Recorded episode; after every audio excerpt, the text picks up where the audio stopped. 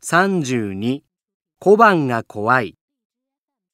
昔々山の中の一軒家におじいさんが一人で住んでおりました。雪の降る寒い晩のことです。おお寒い寒い。いろりで燃やす薪がもうこんなに少なくなってしまった。おじいさんが薪を取りに外へ出ようとすると若い女の声が聞こえました。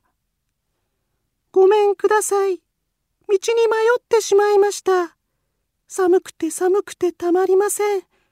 どうか中に入れてください。おじいさんが戸を開けると娘が一人寒そうに立っておりました。おじいさんが答える間もなくその娘はするりと家の中に入っていろりのそばに座ってしまいました。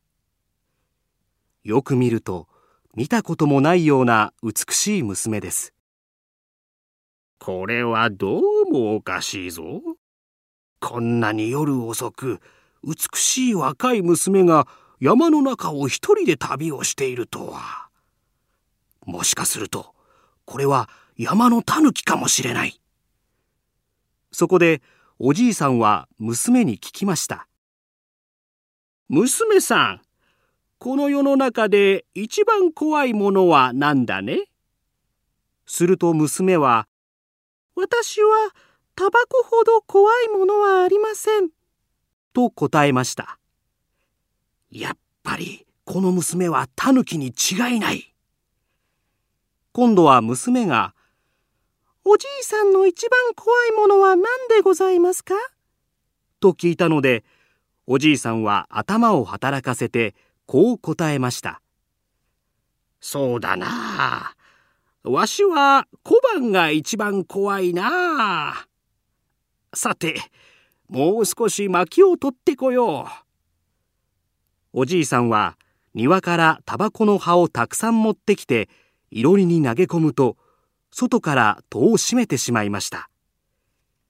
いろりの火でタバコの葉が燃えて、家の中は煙でいっぱいになりました。苦しい。苦しいよ。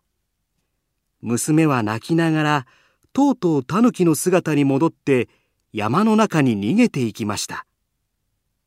次の日の夜のことです。おじいさんはたくさんの小判が落ちる音で目が覚めました。誰かが窓から小判を投げ込んでいるのです。昨日のタヌキに違いありません。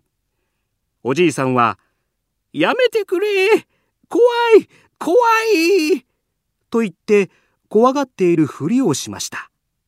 するとタヌキは、昨日のお返しだもっと入れてやると言って、ますますたくさんの小判を投げ込んで行ってしまったということです。